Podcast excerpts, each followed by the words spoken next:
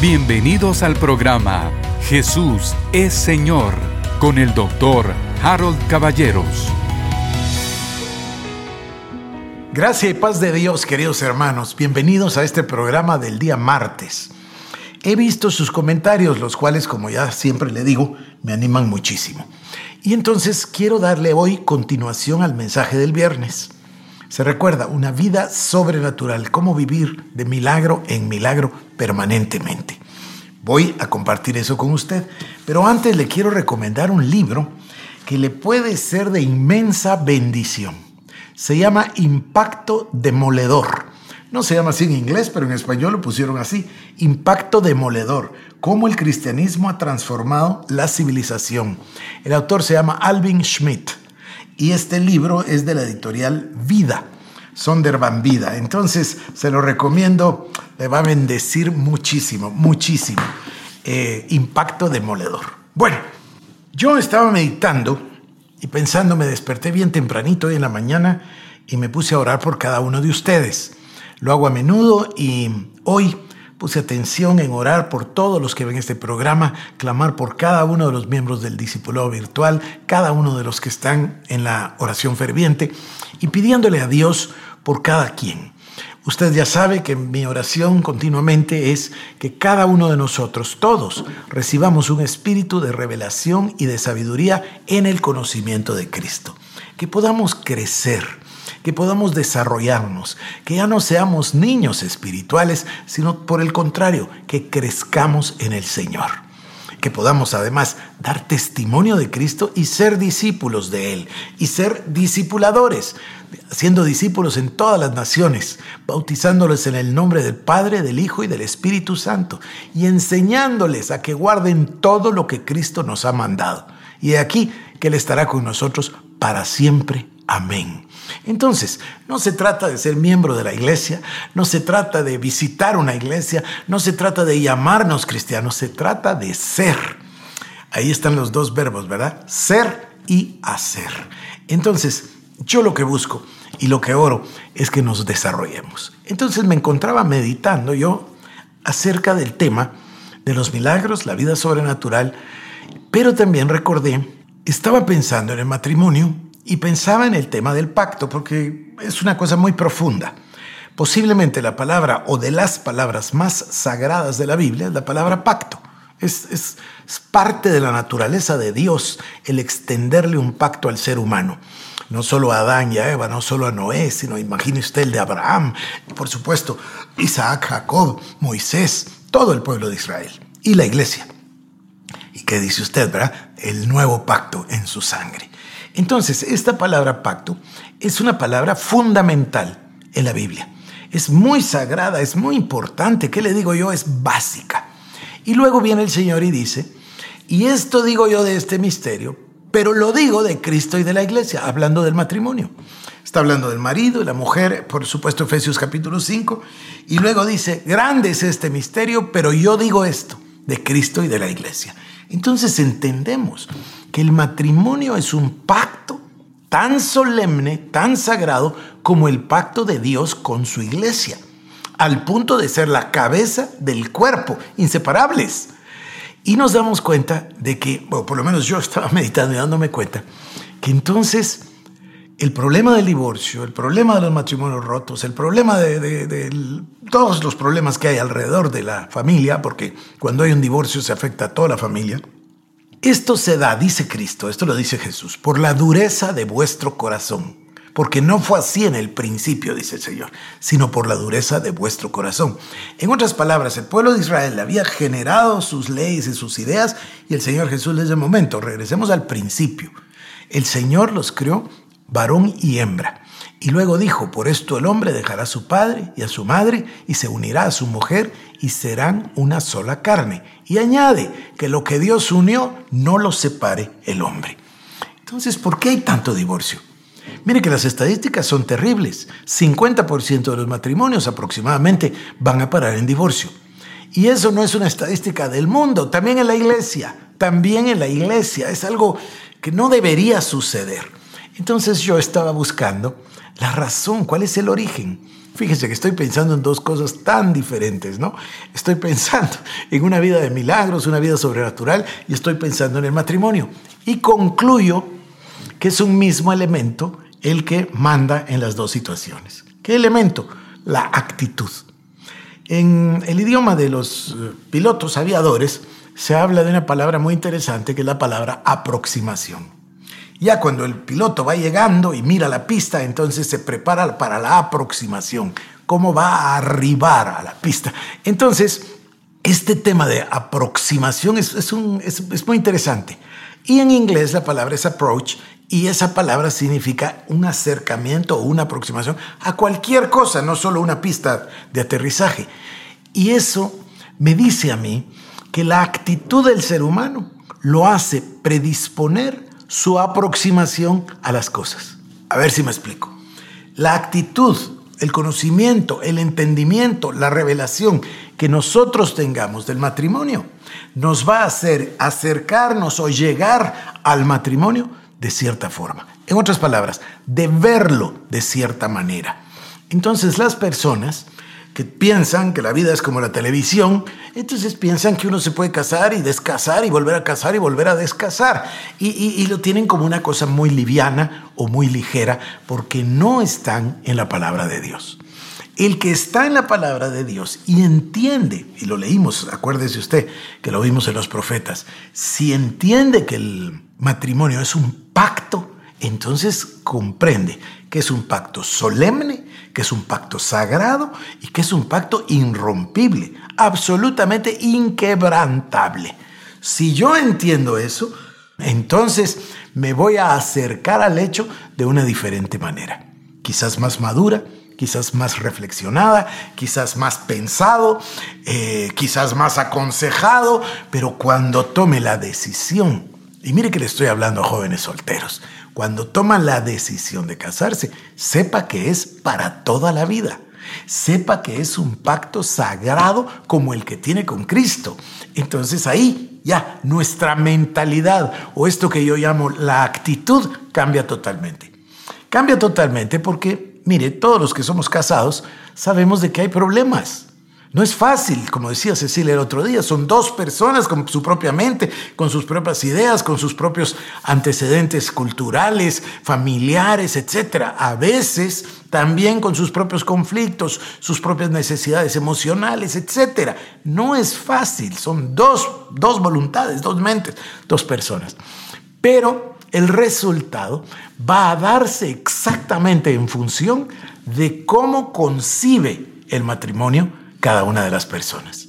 Si para usted es un pacto inquebrantable, un pacto sagrado, si usted fue a la iglesia y celebró sus votos ahí, delante del pastor, delante de la congregación, y más importante, le dio sus votos a ella y le prometió estar con ella o él, ¿verdad? Depende de su caso, eh, toda la vida.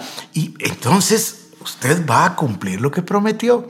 Y si tiene problemas en el camino y por ahí salen los baches de la vida, que salen, se lo aseguro que salen, bueno, usted puede decir, pues entonces esto se rompe, adiós, es re fácil que se rompa, o decir esto hay que componerlo sí o sí, como dicen en algunos países, sí o sí.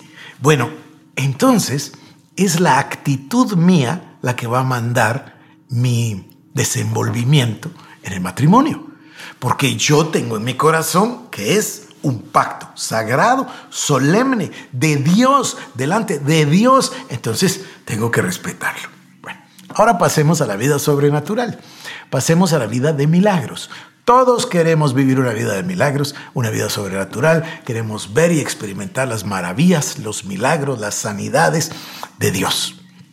Bueno, yo le hablé del método divino. El método divino es exactamente lo que Dios nos muestra. Dios es un Dios de fe que expresa su fe a través de palabras.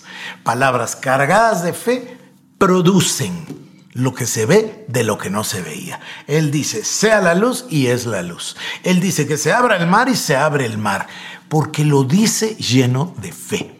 Entonces, le decía yo el otro día que es la actitud que tengamos nosotros o donde nos veamos. A ver, le voy a compartir algunas ideas. Dice la palabra en Romanos 8:37 que somos más que vencedores en aquel que nos amó. Bueno, es una manera de vernos, de vernos a nosotros mismos. Hay personas que se miran derrotadas, vencidas, perdidas, golpeadas, lastimadas, lamentando todo, etc. Algunas personas incluso tienen lástima de sí mismos. Otros se ven en el otro lugar, se ven sentados con Cristo en los lugares celestiales, se ven más que vencedores en aquel que nos amó, dicen yo todo lo puedo en Cristo que me fortalece y las dos personas van a cosechar lo que creen de sí mismos. Así como el hombre piensa en su corazón, así es él, dice la palabra. Conforme a tu fe te sea hecho, dice la palabra. Muchas veces prediqué en el pasado lo que yo llamaba la diferencia entre el optimista y el pesimista. El optimista apunta a lo óptimo, el pesimista apunta a lo pésimo. Otra idea que yo solía compartir, no es exactamente una idea bíblica, pero la verdad es que es cierto, es que el que dice no puedo y el que dice sí puedo, los dos tienen razón. Los dos tienen razón porque lo están haciendo desde lo profundo de su corazón. Dios nos mira a nosotros como más que vencedores. A ver, voy a compartir unos pensamientos con usted. Somos hijos de Dios. Él nos amó. Nos amó aún cuando estábamos muertos en nuestros delitos y pecados y por ese amor nos salvó y nos redimió con el precio de la sangre de su precioso Hijo. Mire cuán grande amor. Y nos hizo herederos con Cristo, perdón, herederos de Dios, coherederos con Cristo Jesús. No solo eso, sino que tenemos esas inmensas bendiciones de Efesios capítulo 1, verso 3. Nos bendijo con toda bendición espiritual en los lugares celestiales en Cristo Jesús. Somos herederos de todas las cosas. Dios lo ha hecho por nosotros. Cristo nos fue hecho sabiduría, justificación, santificación y redención, 1 Corintios 1.30. Pero además de eso, somos una rama o si quiere un pámpano de la preciosa vid que es Cristo, como dice en Juan capítulo 15, verso 5. Él es la vid, yo soy el pámpano. ¿Qué frutos voy a dar? Los frutos de Él, ¿cómo los llama la Biblia? Frutos de justicia. Buenas obras que estaban preparadas de antemano para que caminásemos nosotros en ellas. Es decir, Dios es un Dios de bendición que nos ama. Pero mire esta otra. Segunda de Corintios 6, 16. Somos el templo del Dios viviente. Él mora en nosotros, camina en nosotros, es nuestro Dios y nosotros somos su pueblo. Segunda de Corintios 6, 16. Podemos hacer todas las cosas que nos propongamos. ¿Por qué? Filipenses 4:13. Todo lo puedo en Cristo que me fortalece. Cristo está ahí para fortalecerme. El Paracleto el Espíritu Santo está allí para acompañarme, vive en mí, está conmigo y está sobre mí. El Espíritu Santo. Jamás estoy solo. Él es el otro consolador que Cristo envió para que estuviese para siempre con nosotros. ¿Qué desperdicio si no lo reconozco? ¿Qué desperdicio de tiempo y de esfuerzos si yo no eh, atiendo al hecho de que el Señor está conmigo todo el tiempo? que puedo tener comunión con Él. A ver, continuemos. Tenemos entonces vida, vida eterna.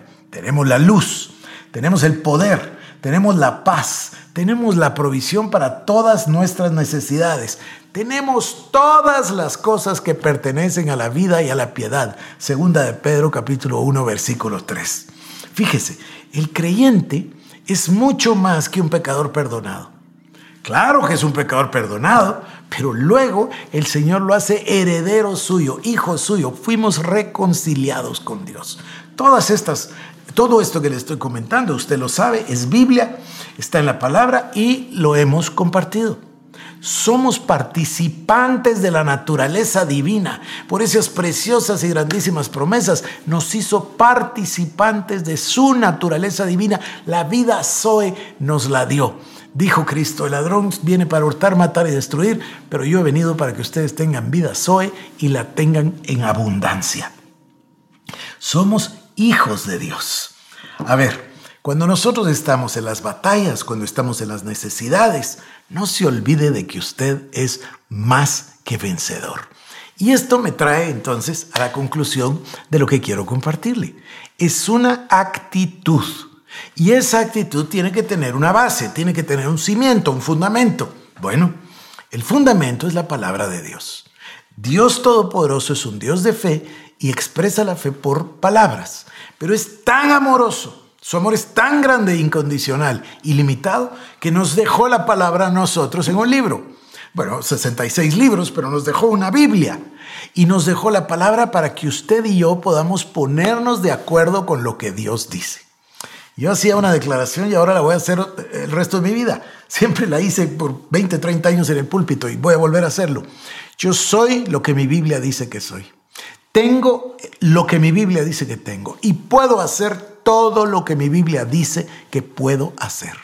Y la palabra de Dios implantada en mí salvará mi alma y transformará mi vida. Pero esto es una actitud, una actitud de vida, un convencimiento que procede de haber leído la escritura. Mire, yo no sé cómo invitarle, cómo exhortarle, cómo incentivarle para que usted tome los evangelios y los lea como que no lo hubiera leído nunca. Y cuando termine con los evangelios, vaya al libro de Hechos y después gócese, sumérjase, por favor. Debemos estar inmersos en la revelación neotestamentaria para gozar la declaración de Pablo de todo lo que mi Señor Jesucristo hizo por nosotros en el Calvario. Por supuesto que decimos en el Calvario, yo ya le dije, ¿verdad? Desde el, desde el Monte de los Olivos, la agonía, después la crucifixión, la muerte, la sepultura, los tres días, los tres noches y luego la resurrección. Eso que pasó ahí es el centro de la creación, el centro de todo el plan de Dios. Y Dios Todopoderoso quiere que nosotros lo entendamos para cambiar nuestra mente. Entonces entiendo un día, se me prende el foco y comprendo de dónde vengo. No vengo de ser un pecador, vengo de ser un hijo de Dios. Eh, fui pecador, por supuesto, pero Cristo me hizo hijo de Dios, me reconcilió con Dios. Ahora puedo clamar, Abba Padre. Ahora puedo entrar confiadamente al trono de la gracia. Ahora puedo llamarle Padre y todo lo que yo pida en el nombre de Jesús me será dado. Esto es maravilloso, dice el Señor. Nada hay imposible para los que pueden creer. Entonces, para mí que esto es extraordinario. Cristo en nosotros la esperanza de gloria. No, a mí la palabra de Dios sin duda que me emociona, me entusiasma, me revoluciona. El punto es este, es una cuestión de actitud, es una cuestión de convencimiento, es una cuestión de convicción. En un instante yo digo, sí, creo lo que la palabra dice y voy a vivir acorde a lo que dice la palabra. Y acto seguido comenzamos a confesar. Mire, tengo otro programa solo de este punto. Dice la palabra que nosotros nos mantengamos firmes en nuestra profesión. Quiere decir confesión. Cristo es el sumo sacerdote de nuestra confesión. Entonces, lo que dice nuestros labios nos ata quedarás preso de los dichos de tus labios, dice, comerás del fruto de la boca. Entonces, debemos poner nuestra, nuestra boca, nuestros labios en línea con la palabra de Dios. En lugar de repetir y ponerme de acuerdo con lo que dice el diablo, voy a creer, repetir y confesar lo que dice Dios acerca de mí. Se me acabó el tiempo, pero tengo más programas de este tipo para usted y deseo que les sean de bendición. Esto fue el programa Jesús es Señor con el doctor Harold Caballeros. Si quieres más información, búscanos en nuestras redes sociales como Iglesia El Shaddai Guatemala